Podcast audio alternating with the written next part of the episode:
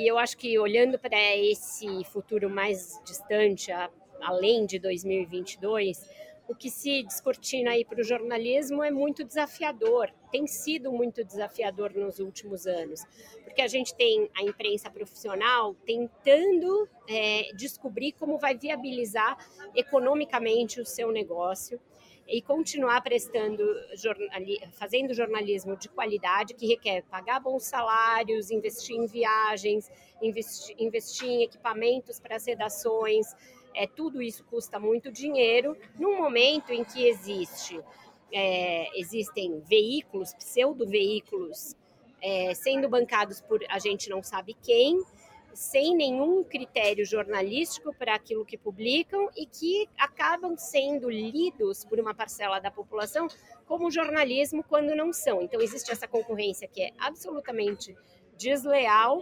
é, financiada de uma maneira espúria, muitas vezes criminosa e ilegal, e o jornalismo ali nesse meio e, e no meio também de uma polarização política extrema que faz com que os dois lados, tanto a esquerda quanto a extrema direita, que são os lados que hoje dominam o debate público, vejam a imprensa como uma inimiga.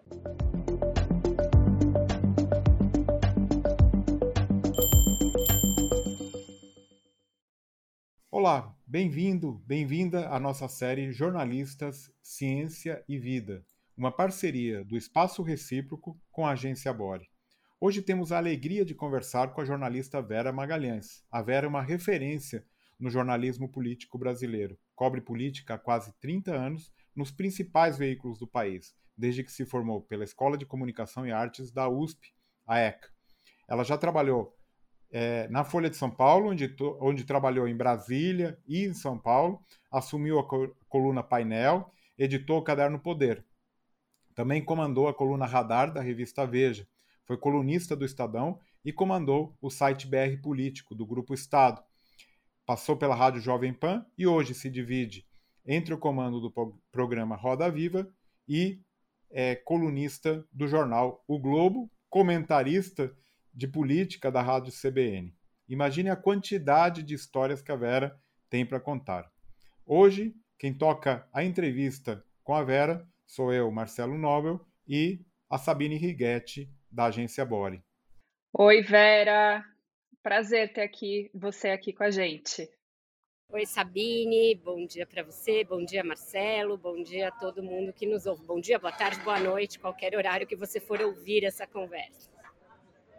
Vera, eu queria começar te perguntando, o Marcelo deu aí o seu perfil, né? Você tem uma trajetória muito múltipla, que é um pouco rara no jornalismo, né? Você hoje, nesse momento, está atuando em TV, em jornal, em rádio, você já passou por revista. Eu queria que você contasse um pouco essa sua trajetória, como que você vai se adaptando aos diferentes meios de comunicação e como você faz isso com tanta destreza. Quer dizer, dá para ser um jornalista de todos os meios?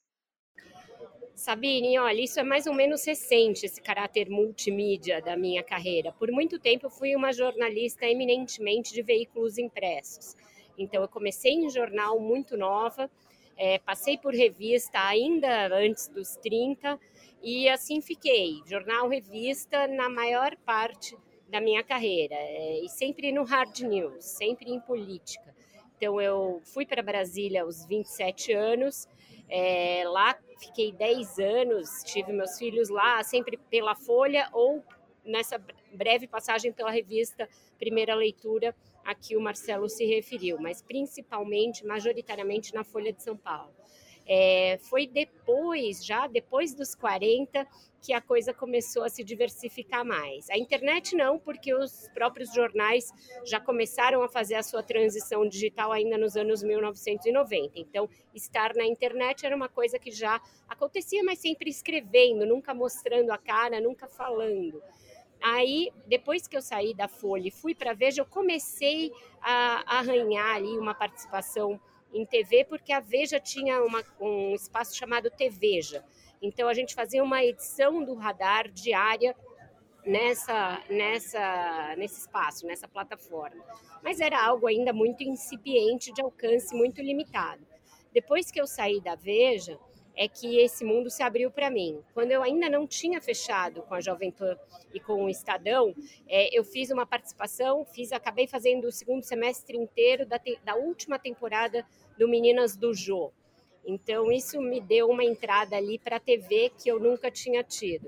E quase concomitantemente, eu comecei na Jovem Pan, que é uma rádio com grande alcance, principalmente em São Paulo, que nessa época ainda não tinha feito uma guinada à direita, uma guinada reacionária como fez depois, ainda era uma rádio com maior multiplicidade de vozes e que estava procurando jornalistas para ter um time de opinião mais diversificado. Então, eu fiz um programa lá, eu criei um programa, ajudei a criar um programa chamado 3 em 1, que era museu, Carlos Andreasa, Marcelo Madureira, e que aí começou realmente a minha o caráter mais multimídia da minha carreira. Apesar de ser uma rádio, é uma rádio que tem um grande uso do YouTube. É, eles, eles tinham um slogan rádio com imagem, hoje em dia tem efetivamente uma TV, é, e aí a minha imagem começou a, me, a, se tornar mais conhecida, e era um espanto para mim, eu chegar nos lugares as pessoas me reconhecerem, isso era muito novo, né? nunca tinha acontecido comigo antes. E aí que veio o convite para o Roda Viva, então aos poucos eu fui abrindo esse leque aí, não foi algo exatamente planejado. Aconteceu naturalmente, eu acho que aconteceu de uma maneira gradual que me permitiu ir aprendendo as diferenças entre os meios, as características de cada um deles e adaptando o meu trabalho a eles, que também não é a mesma coisa, não é como se você simplesmente repetisse o que você faz no impresso, no rádio e na TV, porque isso não funcionaria. Então, eu fui aprendendo a ter essa elasticidade maior. É, fiz fonoaudiologia, fui fazer uma série de coisas que não estavam no meu, é, no meu calendário ali antes. Então, também me fez aprender muito mais, buscar novas ferramentas para atuar como jornalista. Ô Vera, e aqui a gente sempre gosta de entender como jornalistas que recebemos chegam ao jornalismo, que, o que faz é, o que fez eles se interessarem pela profissão. Você se formou pela USP. Você lembra quando decidiu prestar jornal, jornalismo? É, quando pensou que gostaria depois de seguir a área de cobertura da política? Lembro, lembro totalmente, Marcelo. Na infância, barra início da adolescência, eu queria ser modelo, olha a pretensão. E aí, quando eu vi que eu não ia passar de 1,58m, cheguei a fazer aqueles cursos de modelo lá, desfilava em Santo André, morava em Santo André, tinha os desfiles, meus amigos iam assistir. E aí, não passava de 1,58m, eu vi, bom, acho que esse plano foi por água abaixo. Eu sempre escrevi bem, eu costumava fazer as redações da minha classe inteira. Então, quando tinha um tema só de redação, eu fazia cinco, seis redações para a classe inteira enganava o Reinaldo Azevedo, que era meu professor de redação no ensino médio, e aí ele não percebia que era eu, então era um exercício estilístico ali. Muitas vezes o amigo para quem eu fazia redação tirava uma nota mais alta que a minha, o que me deixava bastante contrariada. Então essa coisa de escrever sempre esteve comigo. E esse fato de o Reinaldo Azevedo, então ainda muito jovem, recém-formado em jornalismo, já trabalhando como diretor de redação do Diário do Grande ABC, ser meu professor de redação e de literatura no ensino médio, exerceu sobre mim um papel meio Sociedade dos Poetas Mortos ali, ó, Captain, my Captain. O cara era o ídolo para mim. Então eu falei, eu quero ser que nem esse cara. Eu, aí juntei o fato de que eu gostava de escrever, escrevia relativamente bem e fui fazer jornalismo. E aí eu lembro que eu era muito CDF ainda nessa época o jornalismo acaba deturpando um pouco esse nosso.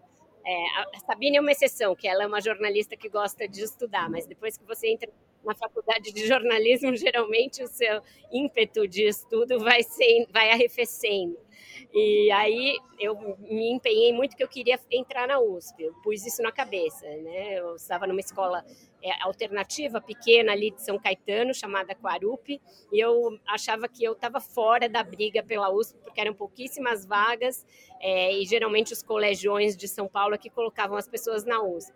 Então eu comecei uma, uma coisa insana de fazer cursinho junto com o terceiro ano do médio, logo no início do ano, e fiz uma planilha de estudo. Foi a primeira vez que eu me empenhei realmente assim estudar E aí entrei e foi a melhor coisa da minha vida, porque realmente fazer a universidade pública, fazer a USP, para além do curso que você faz, abre os seus horizontes, abre a sua cabeça, traz uma perspectiva totalmente nova. E lembrando que jornalismo é um curso super concorrido, mas quando a gente fez jornalismo, né, era pau a pau com medicina, né? Era dificílimo entrar. Não, legal, é maravilhosa essa história, Vera. E eu não tem como a gente não perguntar, a gente quer muito saber do Roda Viva, que é né, o programa mais tradicional de entrevistas, né? Do, fez agora 30 anos, você está à frente 35. de 35 anos, 35, 35. anos de um, foi comemorado até no, no programa com o Temer, né, 35 anos, e você tá, você assumiu a Roda Viva de uma maneira muito brilhante e deu uma cara muito inovadora, né, em vários aspectos. É, você trouxe muita diversidade, eu destaco aqui que você trouxe muita diversidade para os entrevistados, para a bancada, é, você criou formatos, né? Eu lembro muito daquele Roda Viva do final de 2020 sobre vacinas, que você trouxe três especialistas para o centro da roda. Quer dizer, você mudou muito a cara de um programa muito tradicional e deu muita força para ele, né? Ele ganhou muita força nas redes sociais.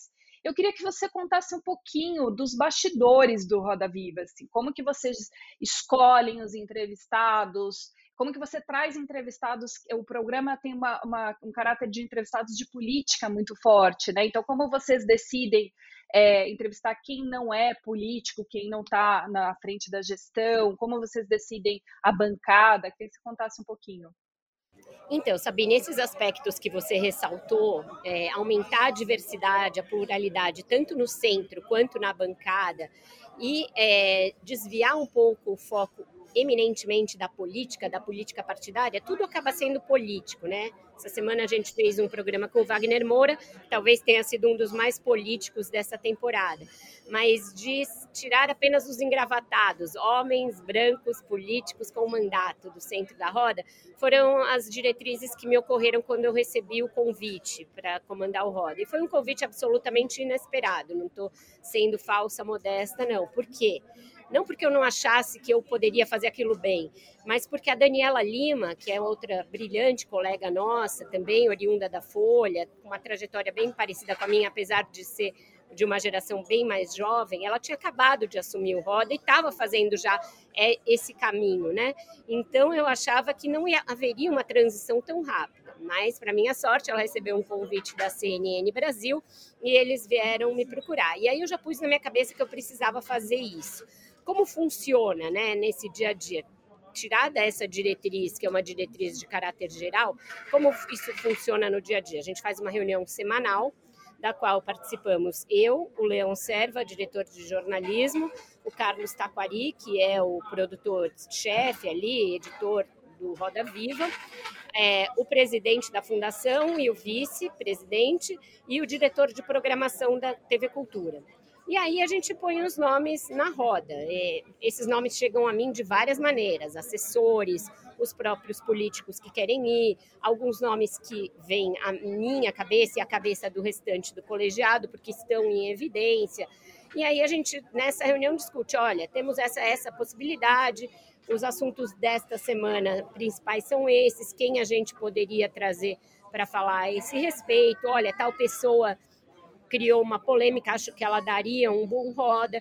Então, são múltiplas as, as possibilidades que trazem a pessoa a estar na lista ali dos rodaviváveis. E aí a gente define, define por é, urgência quais dos temas são mais relevantes, são mais urgentes, quais podem esperar quais demandariam a gente gravar previamente, porque acho que até você já participou de alguns programas que a gente faz com pessoas estrangeiras, portanto precisa legendar, tem toda uma questão de fuso horário. Então os programas eles diferem um pouco na, na sua natureza, mas o modus operandi é geralmente esse. É, a bancada é uma coisa que eu puxei muito para mim, então é uma, uma coisa que eu procuro que eu faço praticamente sozinha. De vez em quando, alguém, isso é muito legal também, colegas me procuram, olha, gostaria de estar no Roda Vive, aí eu fico com aquele nome guardado. Mas o que eu procuro fazer? Eu sigo muita gente nas redes sociais, então é, eu procurei tirar é, essa composição da bancada daquele negócio mainstream dos jornalões. Então, é, gente que está falando coisas interessantes nas, nas, redes sociais, divulgadores científicos, é, colunistas de opinião dos jornais, que não necessariamente são jornalistas, mas que têm contato com o fazer jornalístico, porque eu acho que isso é importante também. Procurei tirar é, da bancada também pessoas que eram só é, ou colunáveis ou socialites. Já teve uma fase que o Roda Viva trazia gente assim, gente que não tem conteúdo para entrevistar. Então, essas eu descarto. É gente que está fazendo produção de conteúdo de alguma maneira, jornalistas profissionais ou não, mas que estão trabalhando seriamente com produção de conteúdo e eu estou procurando tirar de São Paulo e de Brasília, abrir o leque para o Brasil, abrir o leque de veículos e de plataformas e principalmente uma diversidade também de gênero e racial que estava ausente do Roda Viva nas últimas temporadas e que eu acho que a gente conseguiu melhorar esses, é, essa equidade, essa diversidade, tanto no centro quanto na bancada. Ô Vera, mas justamente por conta da pandemia, é, vocês receberam no programa também cientistas e divulgadores de ciências e jornalistas especializados em ciência na bancada, que antes eram bem raros, né? Desde o início da pandemia, aqui a gente fez uma conta, se não estivermos enganados, foram nove programas sobre ciência especificamente. Como tem sido a experiência de falar de ciência em um programa que tradicionalmente trata de política? Naturalmente, você já disse, as coisas estão conectadas e acaba hoje em dia tendo essa conexão. Mas é, queria que você comentasse um pouquinho como tem sido essa experiência. Olha, muito boa. Inclusive, a, a Sabine é uma parceira nesse aspecto.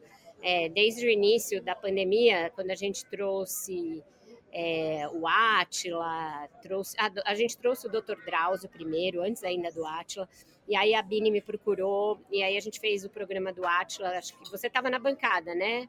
Nessa eu estava no da Pasternak, o Atila eu só fiquei é. opinando. A Maria que estava no Atila é. tal. Então a gente estabeleceu uma rede, isso é muito legal, é, de troca de ideias. Não é a minha área de especialidade. Então eu preciso me cercar de pessoas que entendam do assunto para saber se aquela pessoa é relevante, se ela de fato é, é, séria, tem um trabalho sério, porque a pandemia revelou que mesmo entre médicos e cientistas a gente pode ter negacionistas, pode ter pessoas que estão trabalhando não amparadas na, na ciência propriamente dita, é, com viés ideológico. Então, é, nesses, nesses assuntos que eu não domino é, de pronto e de, por formação, eu procuro me cercar de quem entende, para não dar nenhuma bola fora. Então, isso é muito legal para mim também. Isso é uma das coisas mais legais para mim é, que, que existem no fato de eu estar comandando roda, que é eu aprender muito sobre muitos assuntos que fazendo aquilo que eu fazia antes não aconteceria porque eu estaria ali cobrindo o dia a dia do Congresso, o dia a dia do Palácio, é, sem muita diversidade no meu trabalho também. Então, isso é uma coisa muito legal, da qual eu me orgulho muito.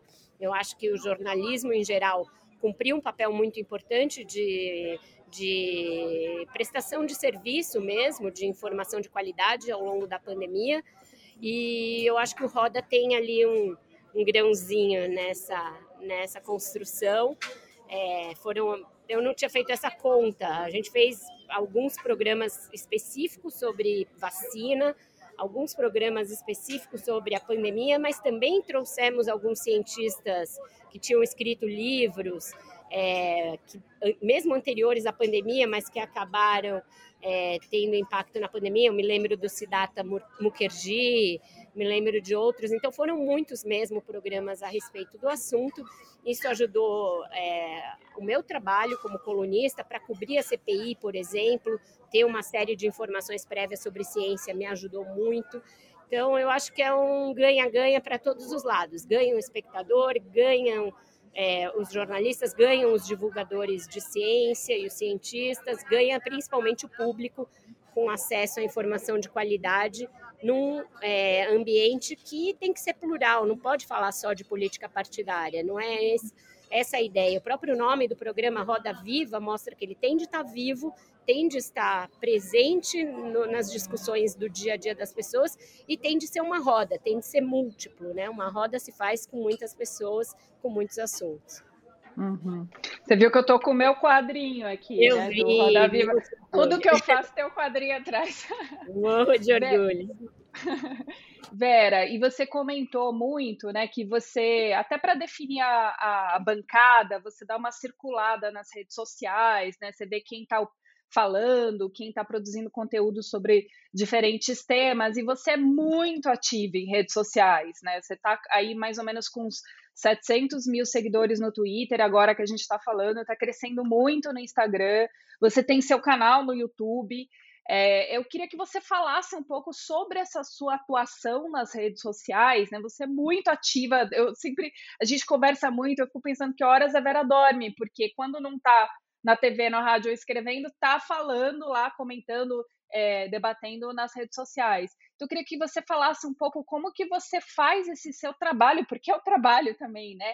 Por exemplo, no Twitter, no Instagram, como que você decide o que você vai se posicionar, ou que você não vai entrar? Queria que você falasse um pouquinho sobre isso. Olha, é uma decisão meio no dia a dia, varia muito, já variou muito o, o estilo da minha atuação, é algo que está sempre em construção, Sabine, porque esse ambiente das redes sociais se deteriorou muito nos últimos anos, né? Esse número grande de seguidores no Twitter é algo que eu venho construindo desde 2009, desde que eu estou na plataforma. E a minha presença no Twitter começou de uma maneira engraçada, que era uma, a cobertura do julgamento do Palocci no Supremo Tribunal Federal, na época em que tudo era mato ali no Twitter, e eu estava cobrindo pela Folha com o celular e comecei a twittar o julgamento. E aquilo atraiu uma grande, um grande interesse, porque ninguém fazia isso. Isso é algo que hoje em dia se faz muito, uma espécie de broadcasting no Twitter, mas que não era usual. E como eram os bastidores, ah, agora a ministra Rosa está fazendo isso, aquilo lá, atraiu muito interesse, então foi o meu primeiro salto em termos de seguidores. Eu lembro que isso virou um case na FAAP, no curso de jornalismo, me chamaram para dar uma palestra sobre o uso do Twitter dessa maneira, então veja que ainda era bem inicial. E aí eu fui construindo essa base do Twitter, mas depois que você vai para o rádio e para a TV, é, essa base dá saltos com a polarização extrema da política, o ambiente começou a ficar muito mais conflagrado. Eu me lembro que no começo era possível no Twitter você falar de novela, falar de corrida e passar tudo bem. Hoje em dia, até esses assuntos você é xingado, você é demonizado. Então, eu tenho tirado um pouco o pé. Embora eu esteja ali muito presente, eu não estou mais é, opinando tanto, nem comprando tanta polêmica, nem respondendo tanto no Twitter. O que eu faço? Posto roda, posto as minhas colunas, os meus textos no blog do Globo, as minhas participações na CBN e eventualmente comento os fatos do dia. Na CPI eu fiz mais essa cobertura intensiva, mas eu estou tirando um pouco o pé da polêmica, até por uma questão de saúde mental. E porque o ano que vem vai ser muito difícil para os jornalistas. A gente vem de quatro anos de um extremo trabalho de discurso de ódio para cima da imprensa que vai ter o seu ápice no ano que vem. Eu já estou me preparando para isso, então eu vou ser ainda mais low profile nessa, nessa relação. E o Instagram é um pouco a festa né, da coisa. No Instagram eu me permito compartilhar um pouco mais do meu dia a dia, rotina de treinos, viagens tal, porque eu acho que lá a comunidade é mais é, maleável, ela é mais receptiva a esse tipo de conteúdo. Para fazer o meu Instagram e até postar coisas no LinkedIn, no Facebook, redes que eu uso bem menos, eu tenho uma equipe que me ajuda. Contratei uma empresa. Mas no Twitter eu falo, não, aqui vocês não mexam, porque isso aqui é nitroglicerina pura, deixa que eu manejo, que aqui é o hardcore e eu cuido. Então é mais ou menos assim que eu faço. Mas justamente nessa, nessa é, questão aí do lado negativo das redes, né?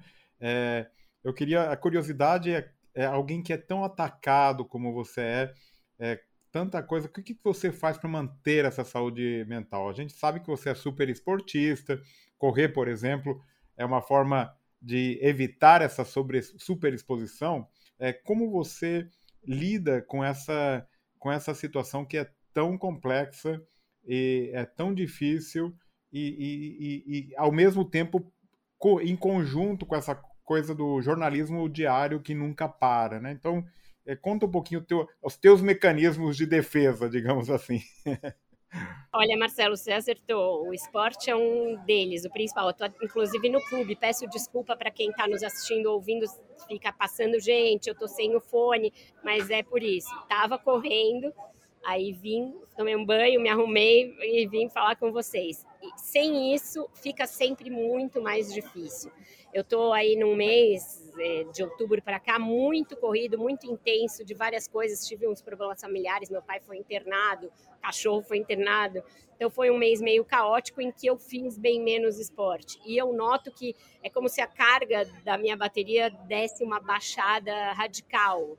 E isso me atrapalha em todo o resto, me atrapalha na concentração, me atrapalha no foco, me atrapalha nessa resiliência que a gente precisa ter para para resistir a esses ataques, atrapalha o meu sono. Então, não é brincadeira para mim essa história de que o esporte funciona como uma coisa para me deixar centrada, me deixar no prumo, é, me fazer ter a, o foco naquilo que realmente importa e deixar as bobagens para lá. Correndo, eu vou é, dividindo essas coisas. Olha, eu tenho que fazer isso, tenho que fazer aquilo. Ah, isso não é importante, isso é. Me ajuda a me organizar mentalmente. Então, isso é uma coisa. Terapia é outra vai fazer 10 anos o ano que vem que eu estou em terapia direto e isso ajudou em várias fases dificílimas da minha vida e me ajuda a manter ali o core ativo para aguentar tudo isso. É, eu acho que principalmente essas duas. E o resto é a gente saber de onde a gente veio, quem a gente é. é todo dia me chamam de oh, petista, ou ah, você ajudou a construir o Bolsonaro, coisas absurdas. Querem imputar a mim é, responsabilidades que os políticos se negam a assumir, é, a mim e a imprensa em geral. E eu acho que eu e a imprensa sempre teremos coisas a rever no nosso trabalho, né? É um trabalho feito a quente, é, sob pressão, que não permite muitas vezes uma revisão acurada, essa revisão vai se dar com os anos. Então, todos nós temos de fazer um escrutínio do nosso trabalho constantemente, mas eu tenho hoje a consciência que é fruto da idade, do amadurecimento, da terapia, é, de saber que eu tenho uma carreira que fala por mim, então eu tenho esse amadurecimento para saber que não, eu não sou nada daquilo que tentam construir como imagem minha nas redes sociais. O que eu sou é a minha, a minha história de vida, o meu trabalho e o que eu tenho procurado fazer. Então, é, eu procuro me manter né, nesse raciocínio ter isso em mente e seguir. É, tem dias melhores, tem dias piores, tem ataques que você já espera e você consegue lidar numa boa, tem ataques que vêm de onde você não espera e que te abatem muito mais, é, e que mesmo todo esse treino e todo esse foco não te preparam para aquilo, e aí nesse dia você cai e você fica se sentindo um lixo mas eu acho que isso é assim com todos nós, né? E vai, vai piorar. Eu sempre ponho na minha cabeça que vai ser muito pior no ano que vem. Então, eu acho que isso também me ajuda a me preparar para o que está por vir. Vou confessar, não sei se você lembra, Vera, o primeiro grande ataque que eu sofri nas redes sociais, eu liguei para Vera. Eu falei, Vera, o que, que eu faço? Aí ela foi super serena, faz isso, faz aquilo. A Vera tá, é super difícil, treinada, é muito difícil. Ainda mais porque você faz o seu trabalho pensando em prestar um serviço, pensando em, pensando em acertar, e as pessoas vêm na maldade, vêm para desconstruir aquilo que você faz. Esse episódio da Sabine, um episódio que todo mundo deve saber, quando ela fez uma importante revelação de, a respeito de vacinas vencidas, e aí todo mundo correu para desmentir, ok, mas é, os dados que, que estavam públicos diziam aquilo, ela não inventou nada. É, então é muito pesado, porque o ataque é na pessoa do jornalista, e com jornalistas mulheres é sempre muito pior, muito mais pesado e muito mais covarde. Então, realmente a gente tem de ter ali uma força que você tira, sabe-se lá de onde, mas que a gente tem no fim, no fim do dia a gente tem, vamos para frente, porque o trabalho fica e esses haters no dia seguinte você nem lembra quem são. E Vera, você tem falado muito, né? Acho que você já falou umas três vezes. Ah, ano que vem vai ser pior, ano que vem vai ser pior. Eu já ouvi você falando isso em, em outros momentos, né? Eu queria que você falasse um pouquinho aí sobre o futuro do jornalismo, né? Tanto é, no ano que vem, né? O que, que a gente espera num ano louco e ainda de restinho de pandemia, né? Final de pandemia, a gente espera que seja o final da pandemia e de eleição pesada. É, e como que os jornalistas podem atuar é, não só para informar, mas de repente para engajar as pessoas pela informação. É, a gente tem um problema sério que já afetou e pode afetar as eleições de novo de desinformação, né? Como que os jornalistas podem atuar? Como que você se vê atuando aí no, no futuro, é, pensando no ano que vem um pouco adiante também?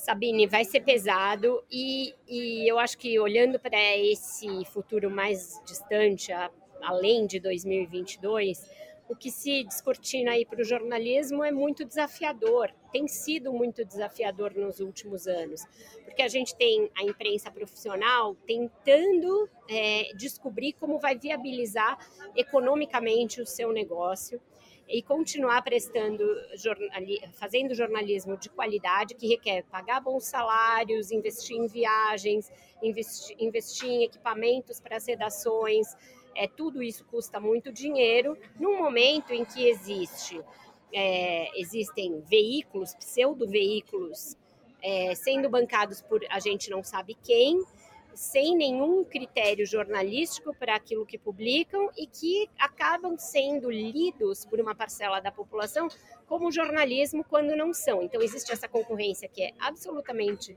desleal é, financiada de uma maneira espúria, muitas vezes criminosa e ilegal, e o jornalismo ali nesse meio e, e no meio também de uma polarização política extrema que faz com que os dois lados, tanto a esquerda quanto a extrema direita, que são os lados que hoje dominam o debate público, vejam a imprensa como uma inimiga. É, então, tudo isso dificulta muito o nosso trabalho para o ano que vem e para além do ano que vem. É, a gente tem dúvida hoje sobre se alguns veículos tradicionais da imprensa brasileira vão ser economicamente viáveis no curto e médio prazo. É, isso tudo é muito perturbador. É perturbador porque reduz o mercado de trabalho, reduz a possibilidade de é, salários, que é para o jornalista. Então, muitas vezes, isso que eu faço meio intuitivamente de me dividir em vários veículos, muita gente está fazendo para completar renda. Então é tudo muito, é, muito desafiador. Não tem um modelo de negócios ainda que, olha, esse aqui é o exitoso, esse é o que vai garantir a sobrevivência dos veículos. E é, parece que eu estou falando de uma coisa que é alheia ao conteúdo, mas não é. Primeiro você precisa ter uma solidez econômica e financeira para você poder exercer o seu trabalho jornalístico de forma independente. Então, é muito importante olhar para isso. As pessoas, eu acho que precisam começar a se conscientizar que informação está diretamente ligada à manutenção da democracia e que, portanto, pagar por notícia para todo mundo que topa pagar por outras coisas. A pessoa topa pagar a Netflix, topa pagar o Spotify, mas ai não, assinar um jornal é muito caro. Então acho que as pessoas têm que começar a ter em mente que informação é, uma, é um bem precioso para elas. Que informação de qualidade custa dinheiro para ser produzida, assim como música, assim como livro, assim como filme. E que sim, é, faz parte da, do zelo pela democracia você pagar por informação de qualidade. Então, acho que é um debate que ainda está muito incipiente no Brasil e muito contaminado por discurso de ódio, por mistificação, por mentira. A gente, eu acho que está falhando um pouco em fazer esse debate, sabe? Sobre quem somos nós, qual é o nosso papel. Por isso que eu acho que conversas como essas que vocês estão fazendo são muito importantes, porque as pessoas precisam ver os jornalistas como pessoas como outras quaisquer, pessoas que trabalham, que fazem a sua rotina de trabalho como elas, como outras quaisquer, e que não têm lado, não estão a serviço deste ou daquele candidato, no caso de jornalistas de política, ou não têm lado, no caso dos jornalistas científicos. Então a gente precisa começar a tirar a pecha que puseram sobre nós e puseram com um propósito, porque quem quer propagar desinformação precisa atacar quem produz informação. Então, acho que a gente tem que ser mais aguerrido na defesa do nosso trabalho, do nosso ofício, sabe? É muito, muito importante isso mesmo e é fundamental esse debate. Vera, indo já para o final, é, um ping-pong rápido aqui para a gente terminar. É, Prometo não um ser jornalista, tão prolixo, então. Um jornalista, não, estou preocupado sempre com o teu tempo. Você já disse aí que tá, tem mil coisas aqui, a gente fica assustado aqui também. É, um jornalista que você admira? Hélio Gaspari. Renata Lopretti. Muito bom. É...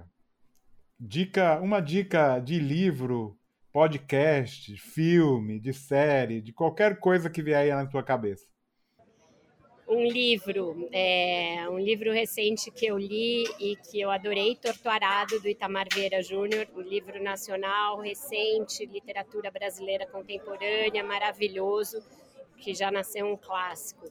Uma minissérie que eu acabei de, uma série que eu acabei de ver e que eu acho que todo mundo deveria ver porque é muito é, bacana, baseada num clássico do Bergman, Cenas de um Casamento é uma música, vou indicar um disco, o disco novo do Caetano, acho que é um disco que fala muito sobre os nossos dias, se chama Meu Coco.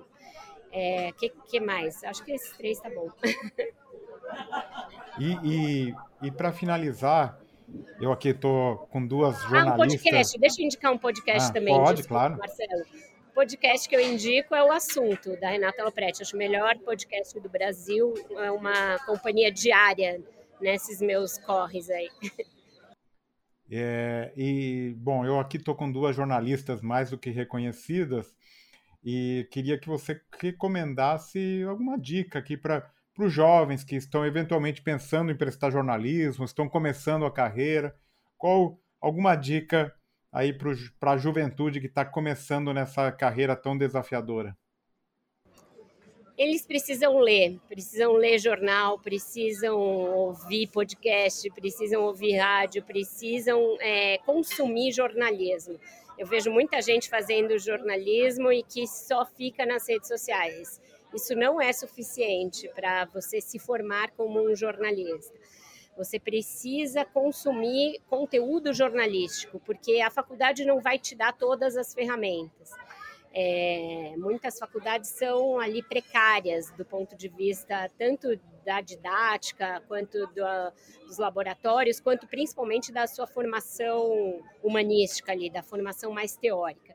Então você precisa saber é, o que está sendo feito em jornalismo para além das redes, para além de só ler o Twitter, só ver o TikTok, só ver um story é, porque isso vai te mostrar como é essa profissão. Eu vejo com uma certa perplexidade é, a multiplicação de colunistas, por exemplo, que vem direto do mundo das redes sociais sem nunca ter pisado numa redação. E eu acho que isso distorce muito a visão que eles têm, porque você já começa a opinar é, sem nunca ter feito uma matéria na vida, sem nunca ter ouvido um outro lado, sem nunca ter feito plantão numa portaria, é, sem nunca ter feito um quebra-queixo, que é a entrevista ali que você fica brigando com os outros coleguinhas, sem nunca ter tirado uma fita de uma entrevista e, e, sem querer ser cabotina e puxar a sardinha para o nosso lado, isso faz toda a diferença. Para você desmistificar visões anteriores, para você saber que ouvir o outro é importante, para você sair da sua bolha. É, eu vejo muito colunista que é ótimo, que eu até gosto, que eu até respeito a opinião, mas que fala para aquela bolha dele, que está ali preso aqueles conceitos dele, que são os que ele julga moralmente superiores, sem nunca ter feito matéria na vida. E jornalismo é amassar barro, é ir lá pôr o, o pé na rua, ligar o gravador, tomar cotovelada, entendeu? É, então eu acho que a pessoa tem de ir para a prática, tem de ir para o fazer jornalístico para ela entender o que é o jornalismo. Então, eu recomendo a esses jovens que leiam, ouçam, é, abram o seu ouvido para de fato ouvir e não só ouvir aquilo que você quer ouvir ou que já condiz com as suas ideias pré-concebidas e vão amassar barro e gastar sola de sapato na rua, porque jornalismo se aprende na rua.